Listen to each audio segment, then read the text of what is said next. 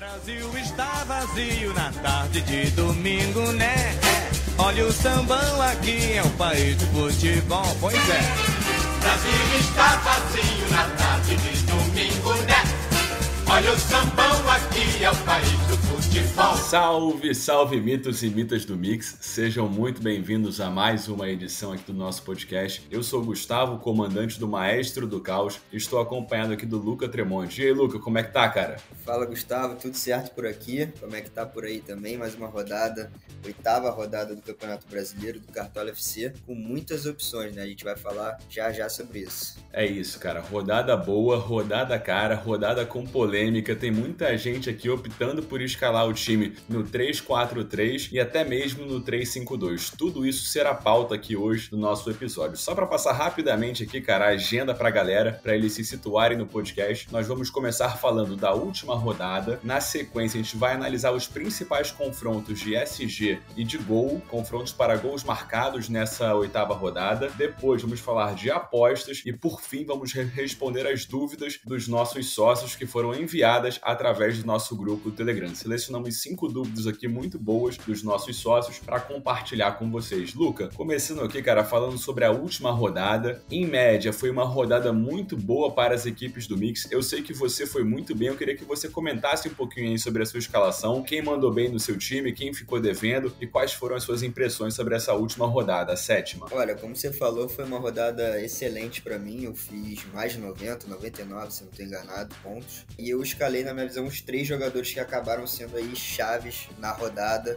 que foram Mateuzinho, Terãs e Pedro. Acho que teve gente que acabou deixando de fora o Mateuzinho e ele deu uma assistência, né? Fez 16 pontos, foi muito bem nos desarmes. Terãs contra o Havaí, que fez dois gols. Muita gente falou que não ia escalar depois que ele perdeu o pênalti contra o Ceará. Eu tava com ele também nessa rodada, mas dei um voto de confiança e ele me devolveu os pontos. E o Pedro, a gente ficou sabendo que ele ia jogar ali meia hora antes do mercado fechar, né? Quando saiu a escalação mesmo do Flamengo. E ele fez 10 pontos, foi o melhor ali do ataque rubro-negro contra o Goiás, né? 1x0 gol dele. Cara, exatamente. Essa questão do Terãs que você citou é um negócio que eu reparo muito no Cartola FC. Sempre que algum jogador muito escalado vai mal, e foi o caso do Terãs, quando ele inclusive perdeu o pênalti na partida anterior, jogando na Arena da Baixada, as pessoas falam, nunca mais eu coloco o Terãs, né? Assim como a gente tá ouvindo atualmente, nunca mais eu escalo o Gabigol, de tantas chances que já foram dadas ao Gabigol. Mas não tem como você se comprometer a nunca mais escalar um bom jogador, porque você pode ficar de fora de uma mitada como essas. Eu, por exemplo, tinha o Terãs no meu banco de reservas, e no primeiro gol já comecei a sofrer, quando ele fez o segundo, eu já sabia que tinha feito uma baita cagada aqui na minha escalação. Cara, comentando um pouquinho sobre a defesa também, é o, o fato do Pedro também, perdão, que você comentou, é outro fato interessante, jogador ali que ficou disponível pra gente meia hora antes do mercado fechar, e é o homem de referência do ataque do Flamengo sempre que ele joga. Então, quem escalou o Pedro se diferenciou muito na escalação, porque alguns dos atacantes mais escalados não corresponderam. E aí sim, cara, falando um pouquinho sobre a defesa, essa foi uma rodada que alguns goleiros foram bem, inclusive como o caso do Bento que você escalou, o Mateuzinho foi bem também, os jogadores de defesa do Palmeiras foram bem. Como é que você escalou sua defesa aí para mandar bem na rodada? Então, como você falou, eu comecei pelo Bento, né? Dei a sorte dele pegar um pênalti. Logo na sequência teve outro que ele foi ainda na bola e quase pegou. Do Flamengo eu escalei o Mateuzinho e o Pablo.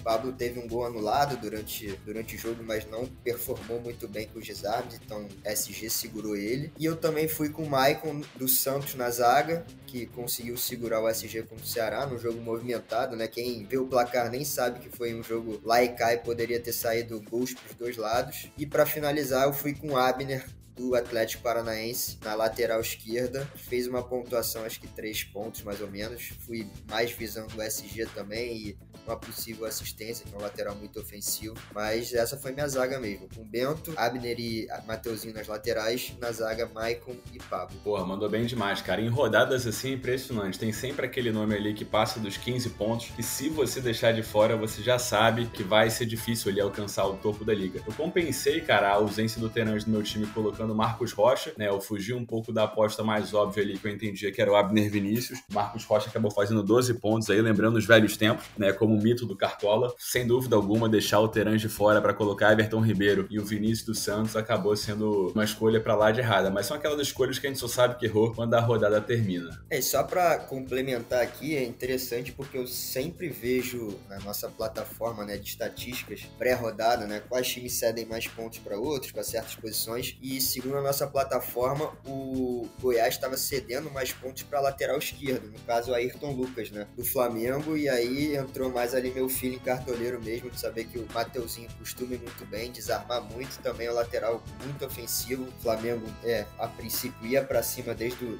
do início do jogo, né, fez um primeiro tempo melhor que o segundo, na minha opinião, e aí acabei também tendo um pouco de sorte, dando essa sorte dele dar assistência, que já são cinco pontos a mais, é um diferencial muito grande para os defensores, e conseguir vários desarmes, mas passar para a galera aí que tá escutando a gente, que ter o seu feeling ali, sentir que um jogador vai melhor que o outro, mesmo com as estatísticas entre aspas contra, vale muito a pena. Cara, muito importante esse ponto que você tocou, e se eu pudesse acrescentar, eu diria também que às vezes o pessoal tem se prendido muito aos mais escalados. Um exemplo que eu dei na justificativa da minha escalação foi o ataque do Santos ali, a dúvida entre o Léo Batistão e o Marcos Leonardo. Os dois têm médios muito semelhantes, jogando dentro de casa pelo Santos, e quase todo mundo com quem eu conversei tinha escalado o Marcos Leonardo. Às vezes, em situações como essa, escalar o jogador que foi menos visado pelos carteiros pode ser uma oportunidade de diferenciar sua escalação. E aí cabe a você decidir, né? Se você quer usar um pouquinho mais ou ser mais conservador. Mas eu vejo que hoje em dia, com essa divulgação dos mais escalados, acaba condicionando muitas vezes as decisões que os carteiros vêm tomando, tomando. E eu acho que isso tira justamente ali a maior graça do jogo, que é você imitar escalando um jogador com seu feeling. Aquele jogador que talvez as pessoas tenham deixado de fora, como no meu caso, eu entendo que foi o Marcos Rocha, que era um bom nome para a rodada, tinha outros bons nomes também. Tentei apostar no Vinícius, no Ribeiro, não deu certo. Isso é o normal no Cartola,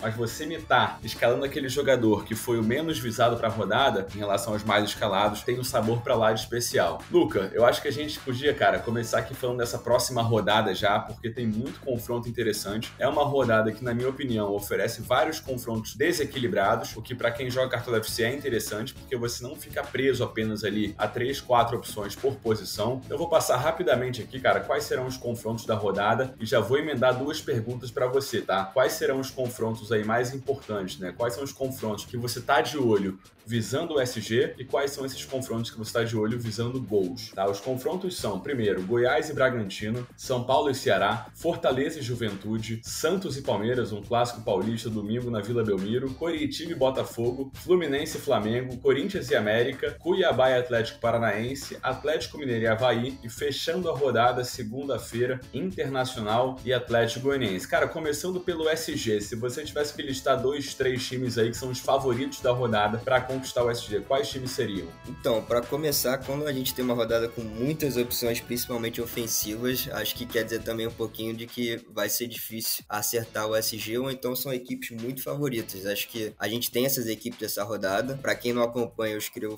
favoritos da, da rodada é, lá no site, então sempre vou citar três favoritos para SG, na minha opinião, pelo que eu acompanho vendo jogos e também é, com um pouco de estatística, e também citar três favoritos para marcar gols. Então, já adiantando aqui aqui pro pessoal, visando SG, eu acho que o Atlético Mineiro, mesmo sem viver um grande momento, é um, é um dos favoritos para conquistar os cinco pontos, porque a diferença técnica para cima do Havaí é muito grande, com todo respeito à equipe do Havaí, mas eu vejo o Atlético Mineiro assim, que um, um defensor do Atlético tem que estar no seu time, seja o zagueiro, seja o goleiro, ou propriamente o lateral. O segundo que eu vou citar é o Inter, o Inter desde que o Mano assumiu, tá invicto, não perdeu ainda, o Atlético Goianiense só marcou um gol fora em três jogos. Até agora no brasileiro, não tá bem, tá na zona de rebaixamento. Então acho que o Inter aí também pode ser mais um time a conquistar o SG. E para finalizar, o Corinthians, que é um time que tem muita dificuldade no ataque, mas defensivamente tá se portando bem, é o líder do campeonato. Enfrenta o América que vem de eliminação aí na Libertadores, né? Pior campanha de um time brasileiro na Libertadores. Perdeu de 3 a 0 fora contra o Del Valle. Eu não vi esse jogo, mas parece que não foi uma boa atuação, né? Perder por goleada assim nunca é bom. Então, o meu último é, time indicado aí vai ser o Corinthians. Então, Atlético Mineiro, Internacional e Corinthians, na minha opinião, são os principais.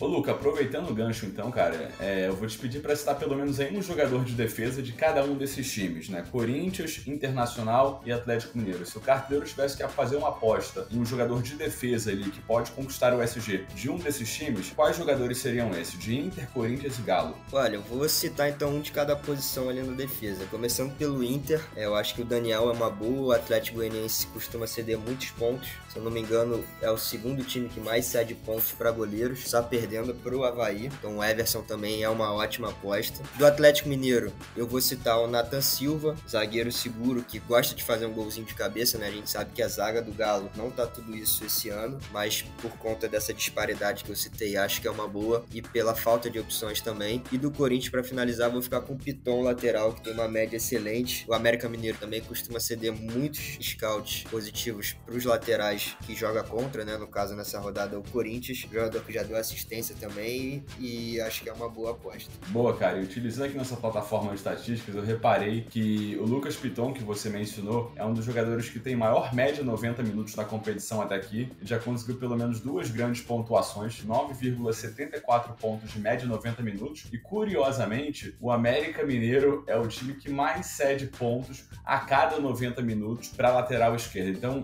é uma rodada assim especial para escalar o Piton. De novo, né? A estatística não é garantia de que o Piton vai, vai imitar na rodada, mas é um indicativo de que a escolha dele é uma escolha racional. Cara, mudando um pouquinho aqui a fita, falando aqui de gols marcados, né? A gente falou de alguns confrontos desnivelados, mas eu queria quais são os queria saber de você quais são os principais confrontos que você está de olho aí visando gols marcados, né? Assistências. Quais são os atacantes aí que estão chamando sua atenção, né? Quais são os times que você entende que tem a possibilidade de balançar a rede mais de uma vez na partida? Olha, acho que o Atlético Mineiro, como eu falei, é o principal favorito aí na rodada, então Hulk acredito que seja uma unanimidade, todo mundo vai escalar. Depois eu vejo o São Paulo, que é muito forte dentro de casa. Se vencer essa partida, deve dormir na liderança, se eu não estou enganado. E também conquista 12 vitórias consecutivas no Morumbi. Então, assim, um número muito expressivo. Mesmo o Ceará estando bem, né? Fez um bom jogo contra o Santos, venceu o Independiente pela Sul-Americana fora de casa, se classificou. Não vai ser um jogo tão fácil, mas vejo São Paulo bem forte no Morumbi para marcar gols. E o Palmeiras, para mim, que é o principal time hoje no Brasil, mais organizado, já tá no G4, aí mesmo com alguns tropeços, né? Três empates e uma derrota em sete jogos, né? Três vitórias, mas já tá em segundo com 12 pontos. Mesmo sendo um clássico na Vila Belmiro, vejo o time do Abel Ferreira favorito e acho que vai marcar mais de um gol. Sem deixar de lado também, acho que o clássico Fla-Flu, que eu acho que vai sair gol pros dois lados, mas como é um clássico também, a disparidade tá um pouco menor do que Santos e Palmeiras, eu deixei nas observações e também Fortaleza e Juventude. Fortaleza não vem bem no campeonato, é lanterna, mas vem fazendo bons jogos. Tem desempenho, mas não consegue botar a bola na rede e acho que é favorito nesse, nesse duelo aí, tem tudo para conquistar os primeiros três pontos no brasileiro. Boa, cara. E assim como a gente falou de defesa, eu queria entender de você também quem são os principais jogadores desses times que você mencionou, do São Paulo, do Atlético, do Palmeiras, do Flamengo, do Fluminense. Você acha que vale a pena carperolhar com um pouquinho mais de carinho, visando gols nessa rodada? Só ilustrando aqui, a gente já tem alguns nomes mais óbvios, né? Hulk, por exemplo, é um nome que está entre os mais escalados, com certeza vai ser o capitão mais escalado da rodada, mas fugindo um pouquinho do nome Hulk aqui. Quais são as outras boas opções de ataque dessas equipes que você mencionou? Olha, falando do Galo, acho que tem o Ademir que não tá jogando por muito tempo, assim, em termos de minutagem, né? Ele começa como titular e sai ali com 15 do segundo tempo, 20 e tal, mas é um jogador que pontua bastante. Se a gente for pegar o histórico dele aí de scout, acho que contra o Goiás, fora de casa, fez 8 pontos, sem scout decisivo. Ano passado já me tava muito pelo América Mineiro. Tem o Nath também, que vem jogando muito bem aí com o técnico turco Mohamed na sua passagem. Parece que para Cartola ele também tá pontuando melhor do que na temporada passada. Pro São, no São Paulo eu vejo assim o Cagliari como a unanimidade. Eu não gosto muito das opções de meio campo do São Paulo, então eu prefiro ficar só com ele ou então apostar no Luciano aí que tem tudo para ser titular. E aí a gente tem também o clássico, antes falando do, do Palmeiras, né, no clássico contra o Santos, a gente tem um Rafael Veiga que tá voltando aí de Covid, que a gente não sabe ainda se vai ser titular ou não, mas eu acho que é o principal nome do meio para frente do Palmeiras. Tem o Scarpa também que pontua muito sem scout decisivo, basta ver na rodada passada, eu acho que ele passou dos oito pontos praticamente só com finalização e desarme. E no ataque o Dudu, né? O Dudu é um diferencial ali do, do ataque do Palmeiras. É difícil acertar qual rodada que ele vai, vai bem. Na última ele foi, inclusive. Acho que deu uma assistência, se eu não estou enganado. Mas é um grande nome. E aí, falando de, de Fla-Flu, acho que o Cano, pelo lado do Fluminense, é principal. Lado do Flamengo, a sempre uma unanimidade. Eu acho que o, o Bruno Henrique, mais do que o Gabigol nessa rodada, um pouquinho à frente, porque o, o Fluminense tem jogado com o Iago Felipe na lateral direita. Então, é um jogador que tem muito cacuete de meio de campo, não costuma marcar muito bem ali pela lateral, diferente do meio, que ele tá mais acostumado. Então, assim, o Fluminense tem dado muito espaço por ali, é onde o Bruno Henrique joga. Então, por isso que eu vejo o Bruno Henrique nessa rodada um pouquinho à frente do Gabigol, além dele ter um histórico bom no clássico também. Cara, enquanto você falava, eu tava aqui só dando uma olhada nas minhas anotações para buscar as estatísticas de cada um desses jogadores que você mencionou. É, curiosamente, o Ademir é o jogador da rodada, dentre os prováveis, que tem a maior média básica, ou seja, a pontuação conquistada sem gol e sem assistência, ele tem 6,77 de média básica a cada 90 minutos. Realmente é um número impressionante. Então a dobradinha Hulk e Ademir é uma ótima opção para essa rodada. Você falou também do Cano e do Caleri, são os dois jogadores que mais finalizaram na competição até aqui. A gente sabe que o Cartão FC nos últimos anos investiu muito nessa, nesse scout de finalização. Hoje em dia, é uma finalização defendida vale mais de um ponto. Então, sem dúvida alguma, o Cano e o Caleri são duas, duas ótimas opções, pensando nesse scout. E você destacou o Palmeiras, cara. Um jogador que vem me chamando a atenção no Palmeiras é o Zé Rafael, né? Que ficou um pouco adormecido em termos de cartão FC depois que saiu do Bahia. E esse ano parece que ele reencontrou aí ótimas pontuações, tá com uma média excelente, 90 minutos, 9.30, vem jogando bastante, já são 480 minutos em seis partidas disputadas. E como você bem destacou, Palmeiras, mesmo disputando um clássico, pela fase recente, é favorito contra o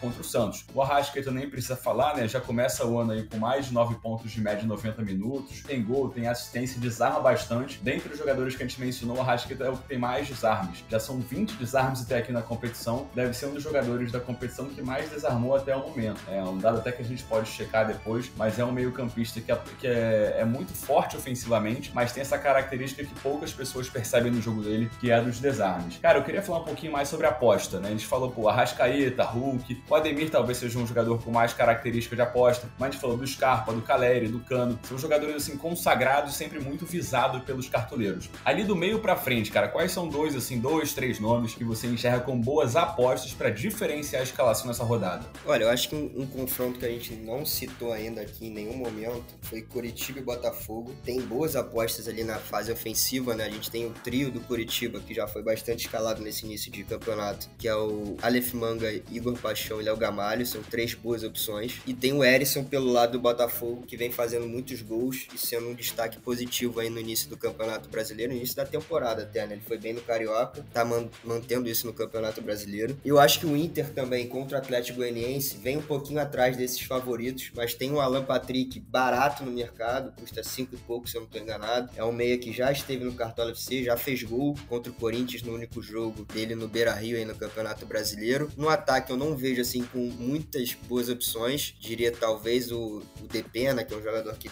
bate as bolas paradas e tal, tem algumas assistências. E eu acho que por último aí o Fortaleza, que vem muito bem na Libertadores, né? Se classificou de forma gigantesca contra o Colo-Colo fora de casa, fazendo 4 a 3 Tem o Moisés ali lá na frente que já tinha feito uma ótima partida contra o Fluminense, foi muito bem contra o Colo-Colo no Chile. Tem o Pikachu, que eu acho que é um jogador que vai ser bastante escalado essa rodada. Talvez ali um Silvio Romero como aposta também possa valer a pena. Mas eu vejo esses três duelos aí, né? Curitiba e Botafogo Inter Atlético Goianiense mais pelo lado do Inter, Fortaleza e Juventude mais pelo lado do Fortaleza, como bons confrontos para diferenciar o seu time e fazer boas apostas. Cara, tô 100% de acordo contigo com relação ao Moisés. Tenho visto alguns jogos do Fortaleza e apesar do time não estar conseguindo conquistar boas pontuações aí, né? O brasileiro nem se fala, pontuação para lá de decepcionante do Fortaleza. Para mim o Moisés tem se destacado muito, até mais do que o Iago Pikachu, que é o principal nome do Fortaleza para os cartoleiros. E eu tô imaginando, cara, que em qualquer uma dessas próximas próximas rodadas aí, a gente vai presenciar uma mitada histórica do Moisés, daquelas que ele passa dos 20 pontos aí. Quem tiver o Moisés vai sorrir. Não sei se vai ser agora contra o Juventude, mas o Moisés é um jogador que eu tô de olho. Inclusive, é uma das minhas possíveis apostas para essa rodada. Cara, é, migrando um pouquinho de apostas aqui, né? Você é um cara que é especialista em apostas. Eu queria aproveitar que você tá aqui pra gente, nessa edição do podcast, iniciar uma parte nova aqui do nosso programa, que é responder a dúvida, as dúvidas dos sócios Mix. Então, eu separei cinco dúvidas aqui para esse programa, né? As cinco que eu achei mais interessantes da gente compartilhar no programa. E vamos aqui, cara, vamos uma de cada vez. Primeiro, já vou pegar o gancho dessa última pergunta que, que a gente acabou de debater. O Henrique mandou assim: Cara, o Fortaleza vem muito mal na competição. Será que agora vai? O Moisés é uma boa opção para essa rodada? Como é que você enxerga isso aí, Luca? Olha, eu acho uma boa opção sim, principalmente para diferenciar. É um jogador barato, não sei qual o patrimônio do, do nosso sócio, mas acho que vale a pena talvez escalar o Moisés para reforçar um,